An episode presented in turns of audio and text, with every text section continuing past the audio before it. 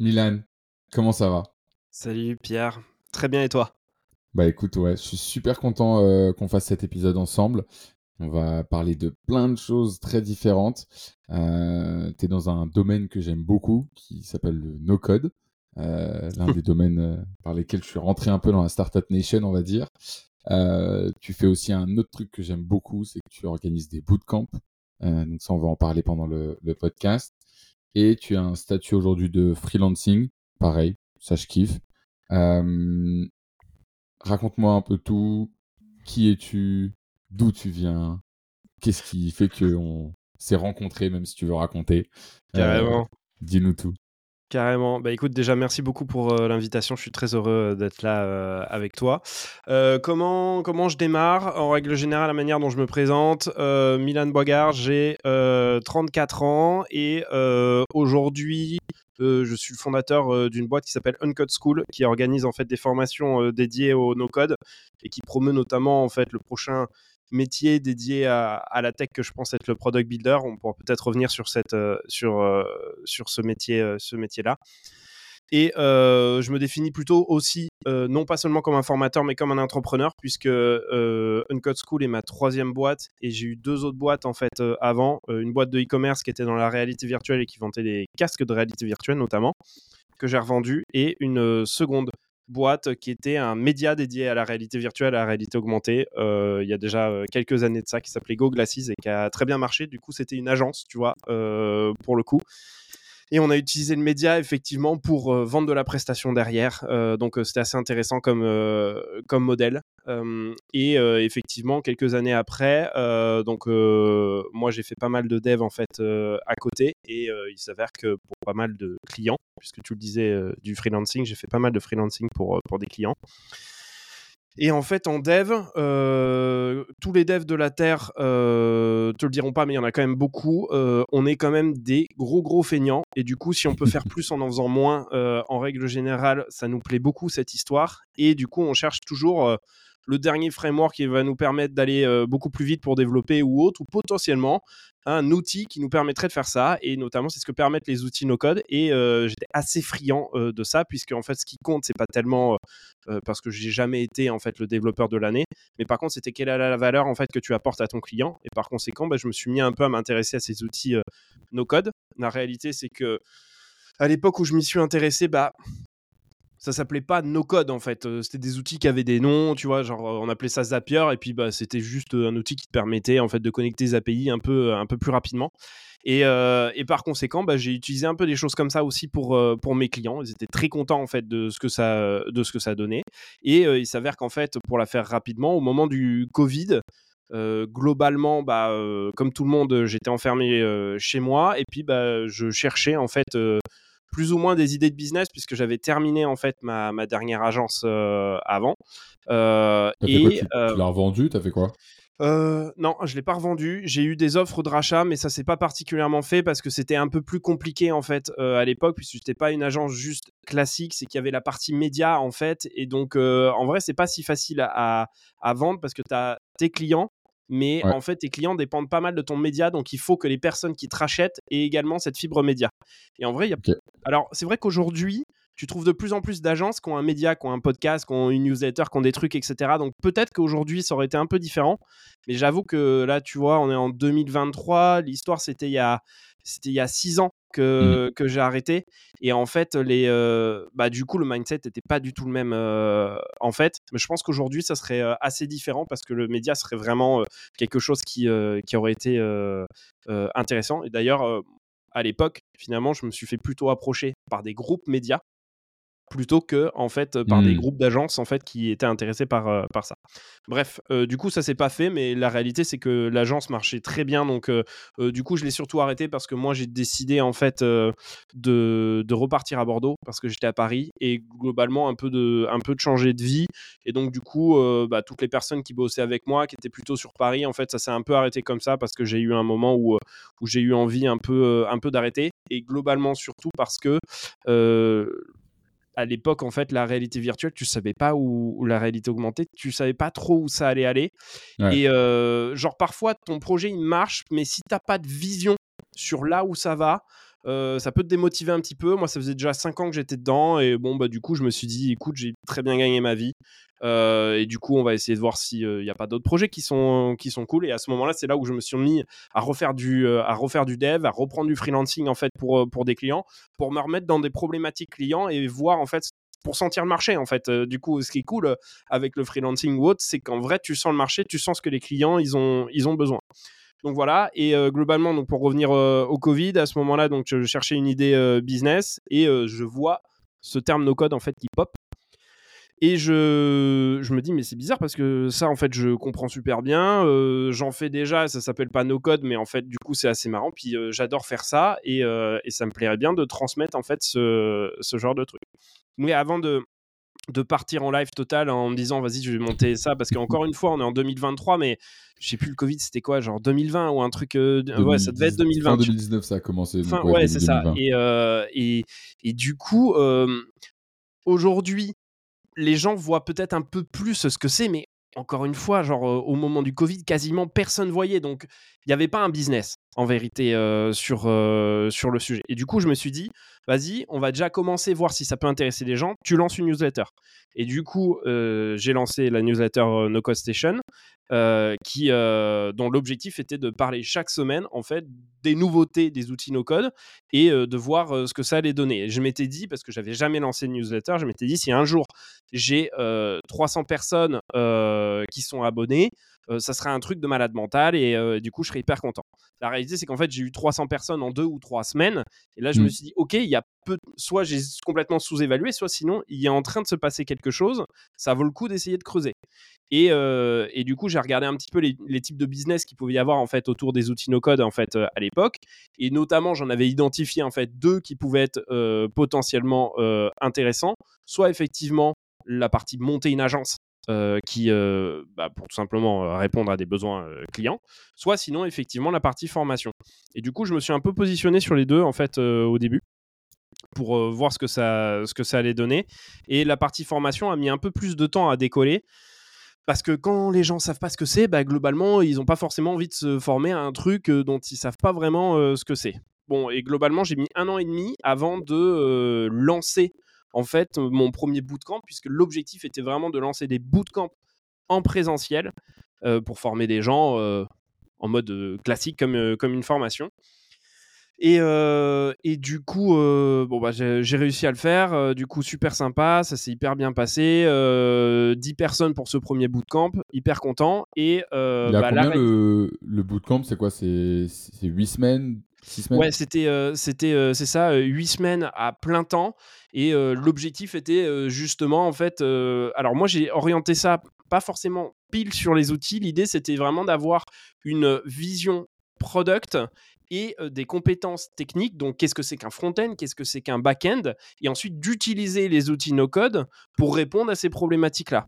Et du coup, à l'époque, en plus, ce qui était difficile, c'était de déterminer les outils qui étaient potentiellement pertinents à cette époque-là. Mmh. donc, donc, tu vois, en tout cas pour, pour mon cas, notamment en termes d'outils, euh, on faisait du Figma, on faisait du Webflow, euh, on faisait du Make donc pour l'automatisation et on faisait du Bubble pour la partie plus euh, si tu veux construire ton projet. La, la, réalité en fait c'est que aujourd'hui du Bubble j'en fais j'en fais plus tu vois parce que aujourd'hui on a un peu évolué sur sur une code school sur la manière de penser parce qu'il y a deux manières en fait de, voir les outils no code aujourd'hui soit tu le vois de manière intégrée c'est-à-dire tu as ton front et ton back qui sont directement intégrés sur l'outil donc c'est un choix technique en fait que tu peux faire. Soit sinon, tu as une vision plus modulaire avec un outil adapté à un endroit de la stack. C'est-à-dire, euh, fait très bien la base de données, fait très bien en fait la gestion des API, ça fait très bien le front-end, etc.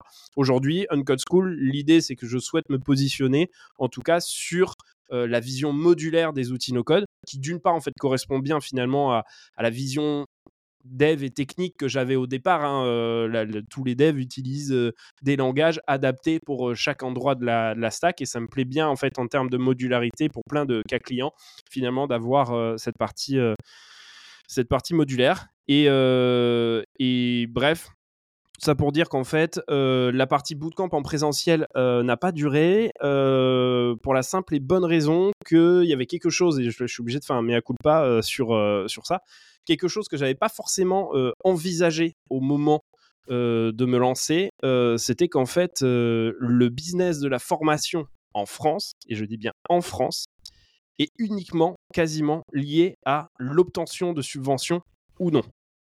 Et en fait, ça marche, ça marche comme ça. Si t'es pas Calliope, si tu peux pas prendre du CPF ou autre, les gens ont globalement du mal à aller se former.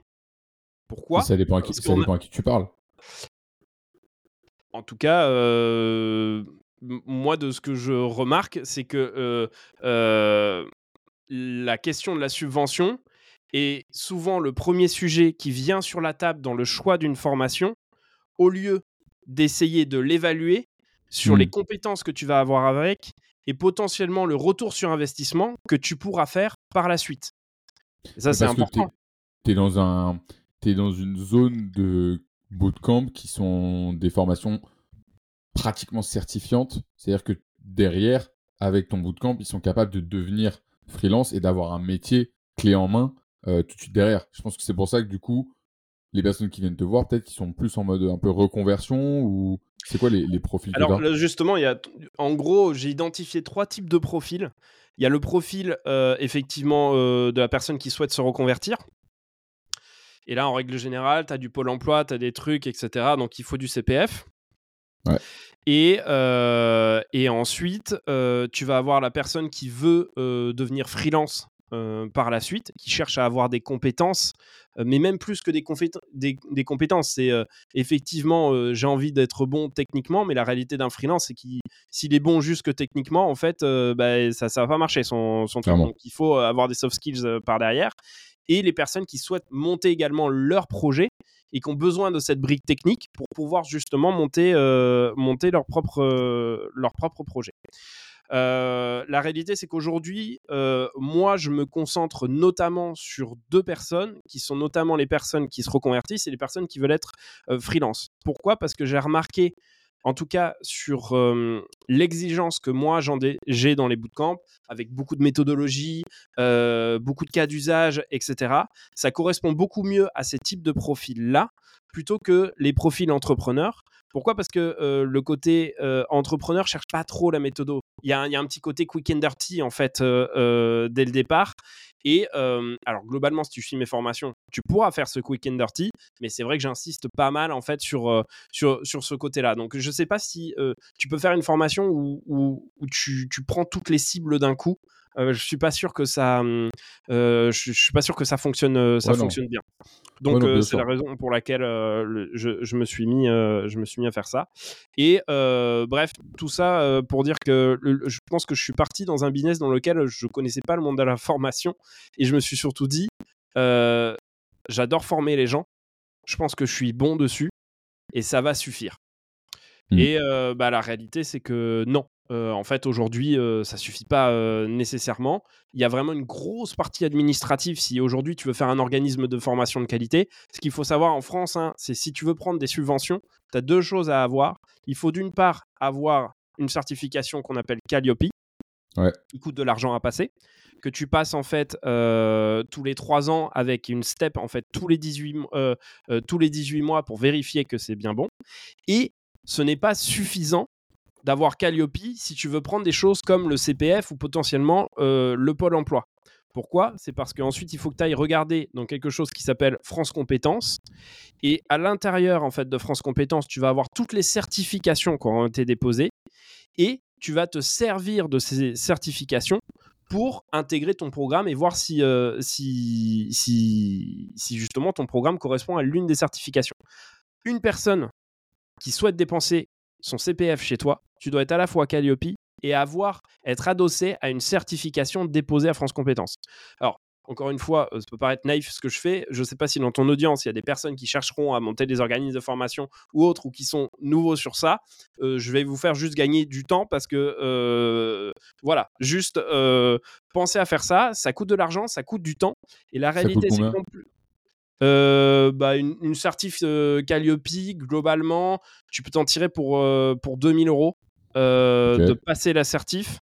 Et ensuite, un renouvellement qui est à faire en fait tous les 18 mois et qui va dépendre en, plus ou moins, qui, qui, va être entre, entre 500 et 1000 euros pour pouvoir repasser cet audit-là. Et donc, tous les, tous les 18 mois, tu, bah, tu remets la main au pot sur, sur ça.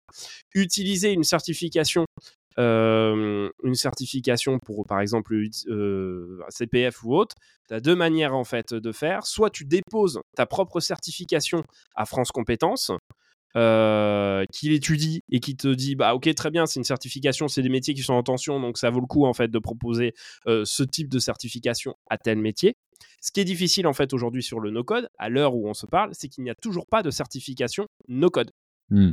Donc aujourd'hui, en fait, il n'y a aucun organisme qui est CPF, ou s'ils sont CPF, c'est qu'ils utilisent une certification qui n'est pas totalement adéquate et qui est liée en fait à une certification de développeur ou autre, et ils twistent un petit peu en fait de, de, de ce point de vue-là. Du coup, ce que tu peux faire... C'est ce que fait contournement.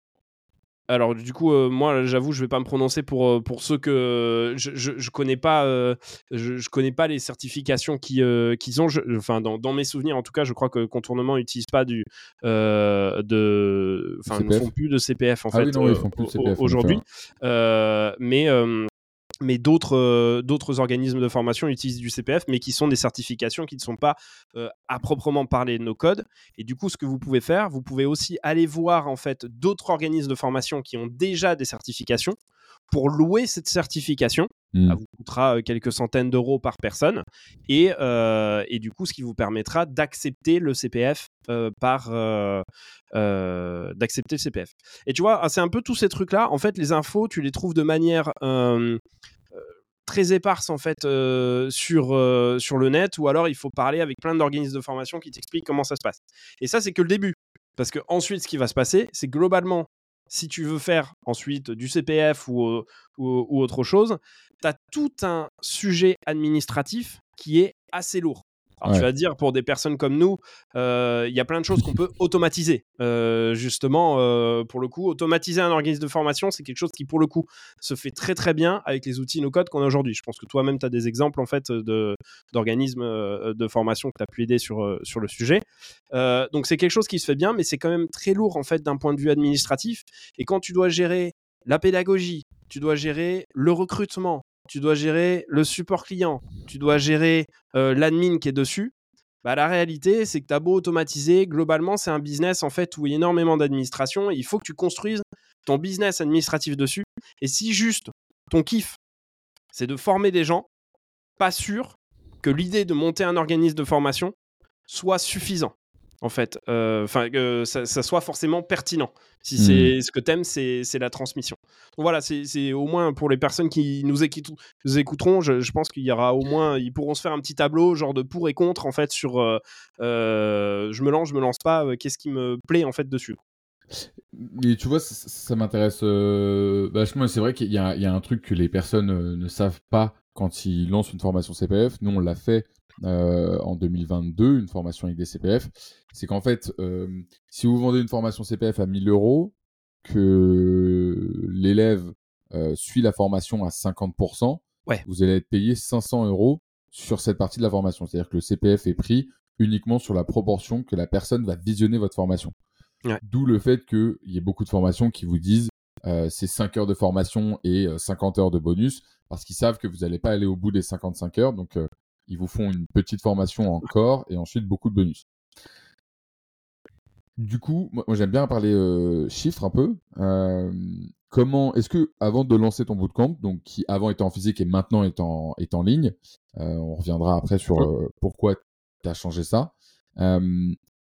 comment ça se passe dans Est-ce que tu as fait un tableau en te disant OK, je vais passer 10 jours à, tourner les vidéos ou du coup à être en présentiel il faut que j'ai closé tant de personnes, du coup mon prix ça doit être de temps et il faut que ma marge soit de temps.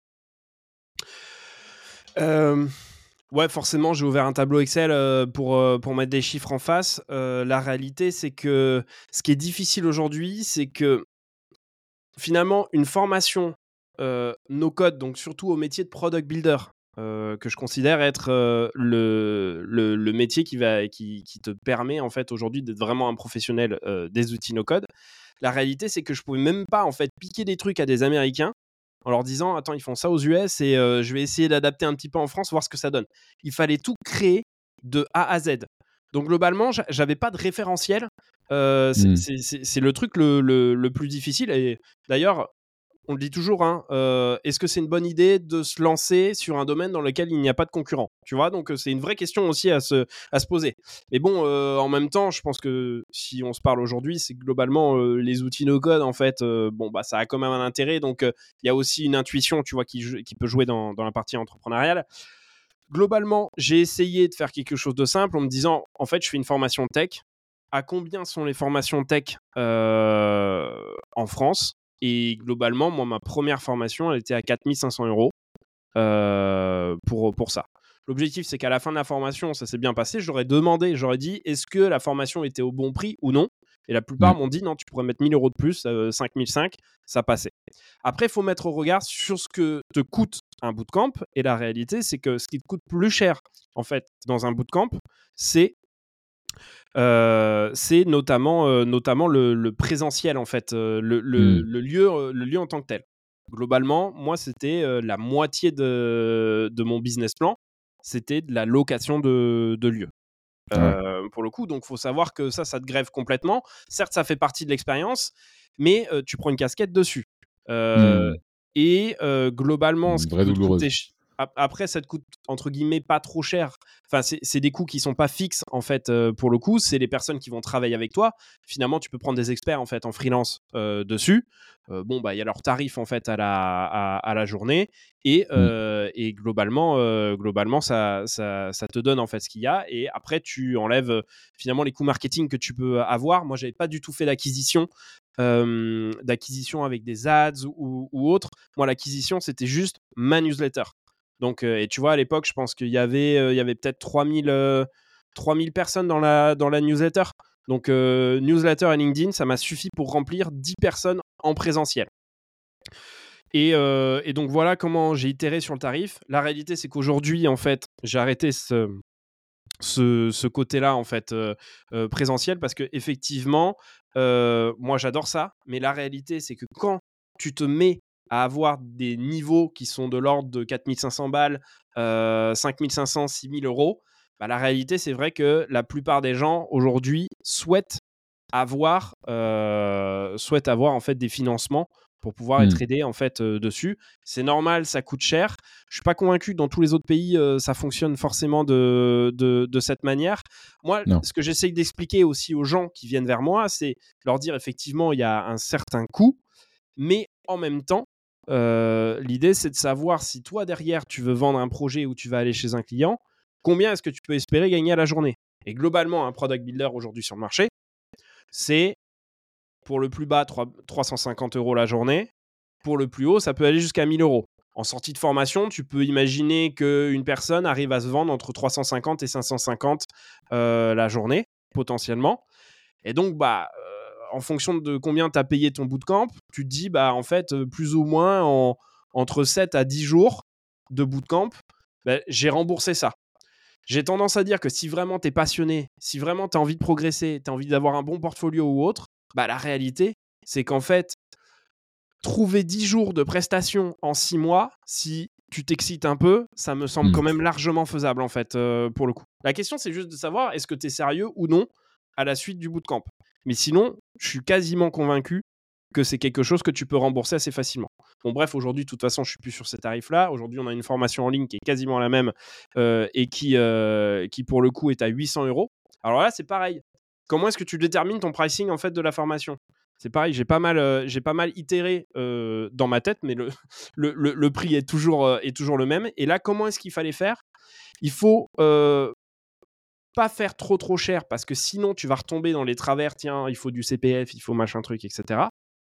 Et en même temps, il faut pas trop peu cher parce que moi, l'objectif, c'est que les gens terminent la formation. Moi, la formation, elle est quand même assez exigeante. Il y a plus de 150 vidéos, il y a plus de 300 slides, il y a plus de 35 heures de vidéos. Donc là, pour le coup, on est sur un truc qui est quand même assez costaud et en tout cas dans le monde du no-code pour l'instant assez inédit au regard de la quantité de contenu euh, qu'il y a. Et donc, par conséquent, moi, ce que je veux, c'est que les gens, en fait, ils mettent quand même assez d'argent pour se dire Attends, j'ai quand même payé 800 balles, je suis obligé de continuer la formation. parce que c'est quand même une, somme, ça reste une somme, 800 euros. donc il y a évidemment il y a un paiement en trois fois qui est possible si jamais si jamais tu peux pas payer cash, mais globalement ça, ça, ça, permet tu vois d'avoir un prix qui garde aussi la motivation pour les personnes en fait qui, qui, qui souhaitent progresser. C'est un peu la difficulté à trouver. C'est intéressant ce que tu dis parce que euh, j'ai écouté euh, un podcast l'autre jour, euh, de, notamment Shubham Sharma, qui est aussi de, dans le milieu du no-code. il a dit un truc très vrai et très intelligent, je trouve. il a dit, dans le monde de la formation, il y a deux types de personnes. Il y a ceux qui sont contents quand il y a une personne qui s'inscrit à sa formation, et il y a ceux qui sont contents quand la personne applique les éléments qu'elle a, qu'elle a appris dans la formation. Et je trouve ça ultra vrai. Euh, et à t'entendre parler, euh, tu es clairement dans le cas euh, des personnes qui sont heureuses quand, quand les gens appliquent. Est-ce que tu fais un suivi de ces personnes? Est-ce que tu les fais rentrer dans une communauté? Est-ce que comment ça se passe? Alors effectivement, et ça c'était le, gros point, c'est que moi ça ne m'intéressait pas de tourner une formation pour la vendre et ensuite ciao bonsoir. Euh, l'idée, c'est d'en faire un business, d'avoir quand même un peu de pérennité sur ce business, même si les outils changent, même si la formation va évoluer, même si je vais aller aussi sur d'autres formations, d'autres produits, d'autres choses. Mais l'idée, c'était qu'il y quand même qu'il y ait une pérennité. Et donc, globalement, c'était se dire comment est-ce que je peux prendre les avantages de la synchrone qui sont quand même assez cool parce que l'idée c'est oui euh, tout le monde n'est pas forcément disponible euh, et, et, chacun peut du coup progresser à son rythme et trouver comment est-ce qu'on peut prendre quelques éléments de présentiel qui sont très cool et qui font que tu avances et qui te permettent effectivement de progresser, de trouver la motivation au quotidien. Et comme tu le disais, le principe d'avoir une communauté, ça c'est quelque chose qui est particulièrement cool. Du coup, euh, moi, j'avais déjà monté en fait cette communauté Discord il y a déjà quelques mois en fait, euh, notamment pour des besoins assez personnels. C'est que euh, avec la newsletter qui continue de grossir sur LinkedIn, avec le fait que je prenne beaucoup la parole, il y a beaucoup de gens qui m'écrivaient et je ne mmh. pouvais plus vraiment gérer en fait ces MP, etc. Et je me suis dit, je réponds des trucs probablement qui sont intéressants à des gens qui ont probablement les mêmes questions. Pourquoi est-ce qu'on les mettrait pas en genre en, je sais pas en building public, mais à disposition de tout le monde pour que tout le monde puisse regarder en fait ce qui se passe, plutôt que je réponde chacun dans son coin. Il n'y a rien de confidentiel, tu vois. Et donc du coup, j'ai monté cette communauté euh, Discord et qui était une communauté Discord publique. Et je me suis servi de cette communauté Discord où tu peux avoir du public et du privé, dans lequel il y a effectivement une sorte de Discord à l'intérieur, Discord privé, qui concerne en fait du coup les, euh, les, personnes, euh, les personnes de la formation. Donc comme ça, tu les intègres en fait dessus. Et là, l'idée, c'est effectivement euh, ce que j'essaye de faire. On verra si j'arrive à tenir. C'est que toutes les semaines, j'essaye d'annoncer en fait euh, une petite nouveauté qu'il va y avoir sur la plateforme. Donc tu vois, pour remotiver tout le monde, demander un petit peu aux gens, euh, les amis, vous en êtes où Est-ce que je peux vous aider ou, ou, ou autre? Déjà pour remotiver et voir ceux qui sont, ceux qui sont chauds. Et ensuite, euh, alors ça, c'est un truc que j'ai trouvé que j'ai trouvé nulle part, mais que je me suis dit je vais essayer de l'appliquer. J'ai un système de batch. Alors, pas exactement à la manière en fait euh, d'un bootcamp classique avec le batch euh, commence le 11 novembre et il se termine le, le 11 décembre. C'est plutôt chaque mois correspond à un batch. Et même si tu rentres le 1er novembre ou que tu rentres en fait le 30 novembre, la réalité c'est que tu es quand même dans ce numéro de batch. Et donc, à la fin, si tu vas au bout, tu seras euh, diplômé d'Uncode School de ce numéro de batch-là. Et l'idée, c'est de se dire, vous avez en fait un channel général dans lequel, quel que soit le batch, tu peux parler. Mais vous avez également un channel par batch dans lequel vous pouvez retrouver votre promo et parler de votre progression sur, ça. Comme ça, ça te permet de trouver des gens qui sont à peu près plus ou moins au même niveau, qui sont rentrés au même moment. Euh, j'ai l'impression que ça marche, ça marche, euh, ça marche pas mal. Euh, donc bon, c'est quand même quelque chose encore d'assez récent, donc ça vaut le coup de d'essayer de voir si ça continue. Mais c'était quelque chose que j'ai emprunté au présentiel et qui je trouve ne demande pas grand chose à être mis en place et qui permet aux gens de se dire ah ok j'ai fait partie du batch 1 ah je suis au batch 137 tu vois et, et, et, d'avoir une appartenance et je suis pas juste ok j'ai acheté la formation d'Uncode School bon bah voilà je suis rentré on verra. C'est hyper intéressant parce que je pense que c'est un, je pense que c'est clairement et c'est dans ma liste d'agences, euh, euh, les agences autour de la communauté, parce que je pense que c'est un, un, enjeu qui va être, qui est déjà et qui va être encore plus ensuite pour les entreprises, les formateurs, etc. J'achète beaucoup de formations en ce moment, uniquement des américaines, pour les raisons que tu connais. Mmh. et c'est vrai que tu vois la communauté c'est c'est un truc où il n'y a aucune formation qui a le même la même stack. certains sont sur Slack, mmh. d'autres ont la formation sur Circle mais te font ensuite sortir de Circle pour aller sur Discord parce que le Discord c'est mieux. et j'étais justement dans cette réflexion de me dire ok, moi je suis aujourd'hui plus à l'aise sur Slack, mais en même temps Slack, on va dire que c'est une communauté très linéaire où voilà, tu as tes channels et voilà. Discord, il y a beaucoup plus de, de ponts que tu peux faire et tu peux avoir un espace un peu tutoriel, un espace plus chat, donc mm. tu as beaucoup plus de possibilités. Et c'est vrai que ce que tu viens de dire là sur le délire d'avoir un Discord, et... en fait, du coup, tu gères ça avec des role permissions, c'est ça? Bah, toi, tu as acheté, donc du coup, tu as tel rôle. C'est ça. c'est hyper smart. Genre, tu viens de me débloquer un truc de ouf, donc je, le, je, le, dis. La, la communauté Bootcamp Agency, euh, Product as Agency, sera donc euh, sur Discord. Merci, euh, merci d'avoir niqué mon week-end. En fait, il fallait choisir aussi un outil que les gens avaient un peu l'habitude d'utiliser. L'idée, c'est que je te fais pas un tuto de comment euh, utiliser Discord. Je te donne évidemment, euh, si tu as telle question, tu le, poses dans tel channel, euh, etc. Donc il faut faire un peu de maintenance, mais en fait, les gens ont plus ou moins compris comment ça se passe.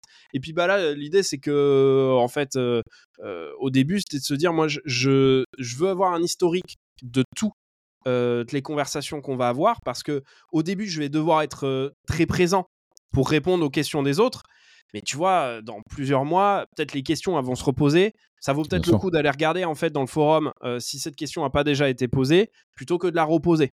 Et donc ça, je trouvais que c'était c'était assez assez intéressant en fait finalement d'avoir cette option-là. Et autre point intéressant que j'ai pas encore mis en place, mais que je me laisse la possibilité de faire en fait dans quelques semaines ou quelques mois, c'est qu'il faut absolument choisir un outil dans lequel il y a une API qui te permettent effectivement d'automatiser des choses par la suite. Et euh, bah, du coup, j'ai un peu bossé les différentes API entre Slack, Discord ou même j'avais regardé Circle euh, aussi.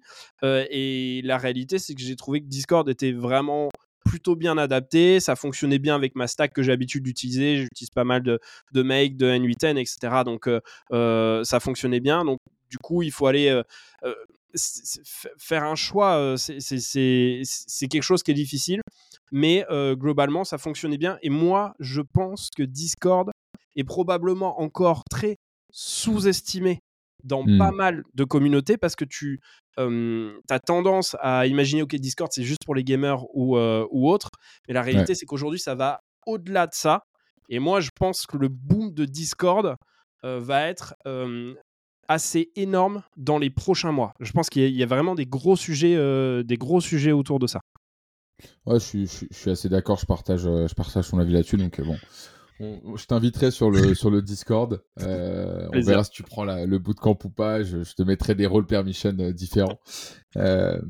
trop bien. J'aimerais qu'on parle d'un sujet que tu as un peu abordé, qui a été du coup ton canal d'acquisition phare, la newsletter. je pense que tu es dans le top top 5 des personnes euh, que je vois passer sur mes réseaux qui est le plus résilient euh, et qui a la, la, ligne éditoriale euh, la moins, on va dire, non rigoureuse, je dirais. Je dirais que tu as, une ligne éditoriale qui est très rigoureuse. Ça se voit que tu kiffes proposer ce que tu poses. Et j'aimerais que tu nous en parles, que tu nous racontes un peu ta, ta routine de création de contenu et euh, j'aimerais déjà que tu me dises un truc, euh, parce que j'ai vu un, de tes posts euh, passer l'autre jour en parlant justement des abonnés de ta newsletter. Et tu disais que tu faisais le parti pris de dire que tu voulais que ta newsletter grossisse organiquement mmh. de manière linéaire et accurate et que tu ne faisais pas d'import en masse d'emails dans ta newsletter. Ce que moi je fais complètement, je vous le dis tout de suite, dès que vous prenez un de mes lead magnets, vous rentrez dans ma newsletter euh, sans, que je vous demande votre avis, mais vous pouvez vous désabonner après. Mais j'ai trouvé que je trouve que ce parti pris là, tu vois, il est, il est cohérent par rapport à ce que tu fais avec ta formation. Raconte-nous tout, le lien entre newsletter, post comment tu dupliques les contenus. Euh, effectivement, tout a commencé par, euh, par la newsletter, donc on va dire que c'est le truc un peu phare par lequel les gens m'ont connu, euh, m'ont connu par la suite. Aujourd'hui, là, tu vois, on est en novembre 2023, là, je vais atteindre prochainement les 5000 abonnés, mais 5000 abonnés organiques. À aucun moment, je n'ai rajouté une personne, en fait, manuellement dessus. Alors, rajouter une personne manuellement ou faire des exports, je pense que ça a vraiment du, ça a vraiment du sens. Mais moi, ma newsletter n'est pas une newsletter typiquement euh, marketing. Euh, pour le mmh. coup, ce que je veux, c'est que des gens me lisent et me fassent des retours en fait dessus. Et franchement, c'est quoi? Sur 5000 S'il y a 15 personnes qui sont fans de ce que j'écris et avec lesquelles je peux avoir un débat et continuer à progresser, that's fine. Tu vois, c'est exactement en fait, et c'est la raison pour laquelle j'ai lancé cette newsletter, parce que à chaque fois que j'en écris une, je veux être meilleur que la semaine d'avant. Et alors après, du coup, euh, je, trouve que tu as utilisé un, mot avec lequel je suis entièrement d'accord, c'est la résilience. J'ai vu tellement de personnes lancer des newsletters, c'est facile. Franchement, tu t'inscris à un compte sur Substack. Alors moi, je suis sur Substack, hein, mais tu peux mmh. et lancer une newsletter, c'est euh, easy. Par contre, la tenir pendant non pas des semaines, non pas des mois, mais des années, la réalité, c'est qu'en fait, il n'y en a pas beaucoup sur, sur, sur l'enjeu. Soit au mieux, ils le délèguent, soit au pire, ils arrêtent parce que effectivement, écrire toutes les semaines sur quelque chose, ça demande une rigueur intellectuelle dans laquelle tu dois faire de la veille, tu dois faire un plan, tu dois expliquer les choses techniques de manière pédagogique. Et franchement, il y a plein de fois où j'y arrive pas, tu vois, parce que je, mmh. reviens dans mes travers en fait techniques et je dis ah il y a ça. Et puis euh, franchement, euh, moi mon père il me lit et pourtant euh, tu vois genre il, fait il fait pas mal d'informatique. Je, comprends rien ce que tu ce que tu dis, tu vois. Donc je, je sais que je perds des je, je perds des gens en fait dessus. Mais l'objectif de faire ça chaque semaine, c'est que finalement ce que j'attends le plus à chaque fois que j'écris une newsletter, c'est combien de personnes vont m'écrire en me disant hmm. j'ai détesté, j'ai adoré, ah mais t'as oublié ça, etc. Et ça, c'est le meilleur moyen de te construire une audience qui te donne une crédibilité, une légitimité. Et en fait, il n'y a pas de secret. Je ne suis pas du tout meilleur qu'un autre, loin de là. En fait, si j'étais brillant, je ferais peut-être même euh, autre chose. C'est juste que par contre, à la différence de d'autres personnes, c'est juste que je suis un chien et qu'en fait, je tiens la route jusqu'au bout. Mmh. Alors combien de temps, je sais pas, parce qu'en vrai, euh, je pense que tu vois, à peu près une semaine sur deux, je me dis, vas-y, la flemme, franchement, euh, c'est genre, c'est long. Enfin, moi, ça me prend une demi-journée. Là, la dernière, toute dernière newsletter que j'ai fait, j'ai fait. alors là, c'était une réflexion un peu plus profonde sur l'impact de l'intelligence artificielle générative sur le métier euh, de, développeurs en fait euh, et de comment est-ce qu'on allait construire du logiciel par la suite, bah en fait j'ai mis une journée complète à l'écrire. Si tu regardes mon tarif horaire finalement en tant que freelance, elle est chère la newsletter euh, pour le coup. Mais sur ça, tu vois, juste sur cette newsletter là, elle m'a pris une journée. Mais la réalité c'est que j'ai reçu, je pense que j'ai reçu 100 mails de personnes qui ont kiffé. Franchement, pas mal. Sans, sans mail euh, sur une newsletter qui fait pas encore 5000, c'est que, c'est que ça, ça carbure. Euh, ça carbure. J'ai pas encore répondu à tout le monde d'ailleurs. Euh, mais, globalement, ça veut dire qu'il y a eu un, véritable intérêt. Et, et, ça, tu vois, ta newsletter dessus, c'est vraiment quelque chose qui te permet en fait d'avoir un ancrage sur des gens qui vont te faire confiance par la suite. Encore une fois, si tu vends de la formation, bah, les gens, ils viennent pas juste parce que tu as le meilleur programme, ils viennent aussi parce que c'est toi, en fait. C'est ça qui est important. C'est qu'ils mmh. veulent te voir toi, ils aiment ta pédagogie, ta manière de penser. Et donc, en fait, cette newsletter-là, qui n'est pas tellement une newsletter marketing, même si euh, finalement je commence un peu aussi à la sponsoriser. Moi-même, euh, je parle de mes offres aussi. Il ne faut pas non plus euh, faire le béni oui-oui, tu vois. C'est un business que, ce, que je fais. Mais inclure en fait dedans quelque chose qui te permet de crédibiliser et légitimiser ton discours, bah forcément, ça t'aide à vendre plus facilement par la suite. C'est vrai que peut-être je pourrais largement améliorer mon canal d'acquisition parce que en fait finalement il est peut-être pas très bon et aujourd'hui je pourrais envoyer plus de newsletters et tu vois c'est un vrai sujet à bosser. Par contre quand une personne vient chez moi, la closer, franchement j'ai pas besoin d'être euh, le sales de l'année. C'est parce qu'en fait, ça fait des années que je fais ça et que la personne, elle a vu que j'écrivais une newsletter, que j'avais un podcast, que j'avais une chaîne YouTube, etc. Et quasiment personne qui me, qui me demande est-ce que je pourrais regarder un petit peu ce que donne ta formation? Non, j'ai vu ce que ça donnait. Désolé, ça va être la même chose en fait. Ok, très bien. Où est-ce que je peux payer? Tu vois? Et, mmh. Mais ça, malheureusement, c'est pas un truc que tu peux obtenir.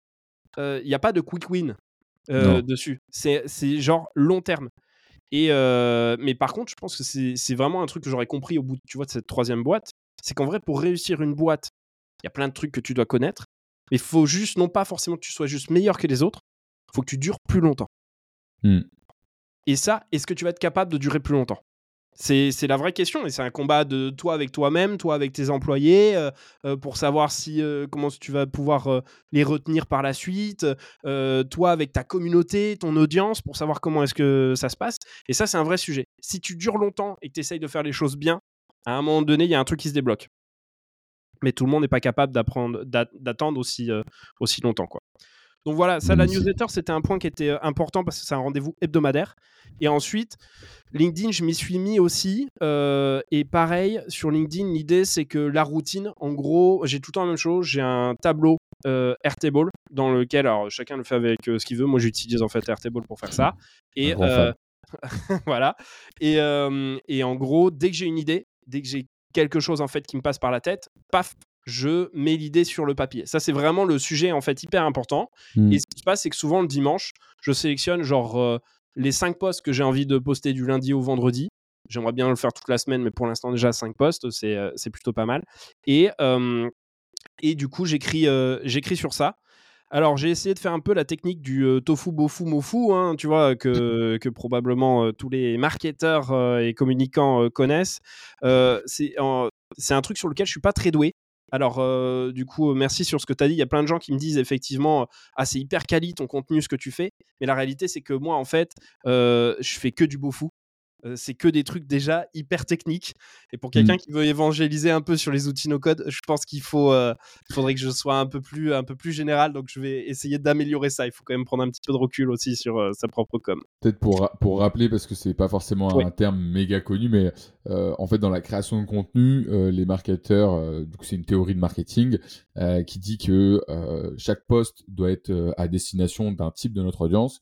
Donc, Tofu, c'est top of the funnel. Euh, donc c'est vraiment un petit peu tout le monde, genre euh, euh, j'ai écrasé un chien dans la rue et c'est avéré que c'était le chien de la personne avec qui j'avais passé une interview, en gros. Mmh. c'est des, des, pas mal, riches. exemple. mais c'est vrai, c'est des riches qui peuvent atteindre des millions de vues. Mofu, c'est middle. Au, milieu, ouais, middle, au milieu de, de, votre funnel et de votre audience. donc là, en gros, bah, c'est pas trop technique. Vous commencez un petit peu, donc là, dans le cas de Milan, par exemple, qui commence à parler du no-code. Voilà. Et ensuite, Tofu, là, pour le coup, c'est de dire, bah, euh, voilà, Webflow a sorti euh, une mise à jour, euh, voici ce que ça. va changer dans votre quotidien. donc là, vous parlez aux personnes qui savent déjà ce que c'est que le no-code, ce que c'est que les outils, et vous donnez une information vraiment très technique. Quoi. Et en fait, la théorie dit qu'il faut un peu alterner entre ces trois, ces trois types de postes pour que votre audience puisse grossir, mais la réalité nous rattrape parce que la réalité, c'est qu'il faut être résilient et pour être résilient, il faut prendre du plaisir et il faut parler de trucs qu'on kiffe. Ouais, et, encore une fois, euh, ça, c'est la théorie qui est du coup hyper intéressante sur la manière dont tu peux orienter ton copywriting. Mais il y a quand même beaucoup de personnes qui ont fait du tofu avec des audiences absolument incroyables et qui derrière ne convertissent pas. Encore une fois, le principe de tout ça, c'est que vous montez un business et l'objectif, c'est de convertir ces personnes-là en clients potentiel. Et donc, par conséquent, moi, finalement, regarde de, tout le travail que j'ai fait, tu vois, sur LinkedIn, je dois avoir 10 000 abonnés, mais regarde de tout le contenu que j'ai fait, franchement, je pourrais, euh, à une époque, j'aurais pu être à, 30 ou 35 000, euh, je pense, euh, assez facilement. Mais la mmh. réalité, c'est que, en fait, l'objectif, c'est de savoir comment est-ce que tu vas pouvoir convertir cette audience-là que tu as en client. Et la réalité, c'est que moi, je fais moins d'audience, mais par contre, j'ai un gros engagement sur, euh, euh, sur euh, tous mes postes, quasiment. Et en fait, c'est beaucoup plus simple par la suite, en crédibilité et en légitimité, de capter des clients, que ça soit d'ailleurs en formation ou même avec des entreprises. En fait, je n'ai pour l'instant, et ça, c'est des choses que je pourrais faire pour la croissance, mais j'ai jamais fait. Je n'ai jamais prospecté. Je ne sais pas écrire un mail de prospection. Mais par mmh. contre, il y a des boîtes du 440 qui viennent me parler parce qu'elles m'ont vu sur LinkedIn. Autre point à savoir sur LinkedIn ou autre, euh, c'est que la plupart de vos clients seront des gens qui potentiellement n'auront jamais liké ni même commenté Mmh. votre post. Mmh. Euh, moi, pas mal de clients que j'ai eus sont des personnes qui ne m'écrivent jamais suite à ma newsletter. Jamais, jamais. Je n'ai jamais entendu leur nom. Et pourtant, derrière, ça peut amener des gros business. Donc en Ouais. fait, vous ne le faites pas juste pour un retour. Il faut que vous ayez cette petite base de, de fans ou de votre communauté, de gens avec qui vous aimez être en fait, et qui vous portent et qui vous font progresser. Mais sachez qu'il y a quand même souvent peu de chances que ce soit eux vos clients. Eux, ça va être vos super potes qui vont vous faire monter. Mais vos clients, c'est des gens qui peut-être vont jamais interagir avec vous. Et le jour où ils auront un besoin, ils savent que vous existez. Et boum, à partir de ce canal-là, bah, vous, pouvez, euh, vous, vous pouvez les avoir. Moi, pour l'instant, c'est comment, c'est la manière, la manière dont ça marche. C'est pour ça que tu parlais d'organique tout à l'heure. Je suis assez fier de ce côté organique, mais je sais qu'il y a aussi des limites. Il faut pas non plus être euh, euh, juste focus sur sur l'organique. Il y a, y a- y y a des ma croissance sera bloquée à un moment donné en fait avec ça et si tu veux l'augmenter il y a aussi d'autres techniques en fait de prospection qui marchent très bien et qu'il faut aussi mettre en place mais c'est dans un temps de je, je pense aussi Ouais, je suis d'accord. Milan, merci mille fois pour cet épisode euh, Merci à toi, ultra riche. Euh, on a parlé de plein de choses. Euh, je mettrai évidemment le lien de ta newsletter dans la description de l'épisode, le lien de ton profil LinkedIn, euh, le lien de, de, de, de- de ton site, pour que les gens puissent rejoindre ta Trop formation s'ils ont envie de monter en compétence sur le no-code et de devenir des product builders. Trop hâte de te voir continuer, euh, trop hâte de refaire un épisode avec toi dans six mois et, de, et que tu me dises que tu es à, à 10 000 en organique euh, sur ta newsletter. Euh, j'aimerais bien merci. De ouf. merci mille fois. Euh, passe une bonne journée et puis à très vite. merci beaucoup Pierre à très bientôt et encore merci pour l'invitation à plus ciao Salut Milan.